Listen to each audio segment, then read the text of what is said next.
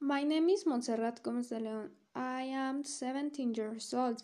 I am from State of Mexico of the municipal of Metepec. I live in a two third college San Jerónimo Chicahualco. Currently my hopes the big able to the make makeup other people of myself and spend time with me nephews. Normally in the mornings where wake up I I thank you for the now day. Break up to the like exercise so I to the take why classes and make up so later to watch movie.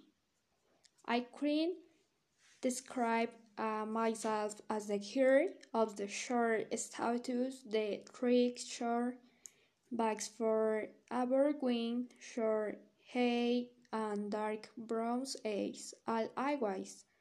Through the trees confirm all.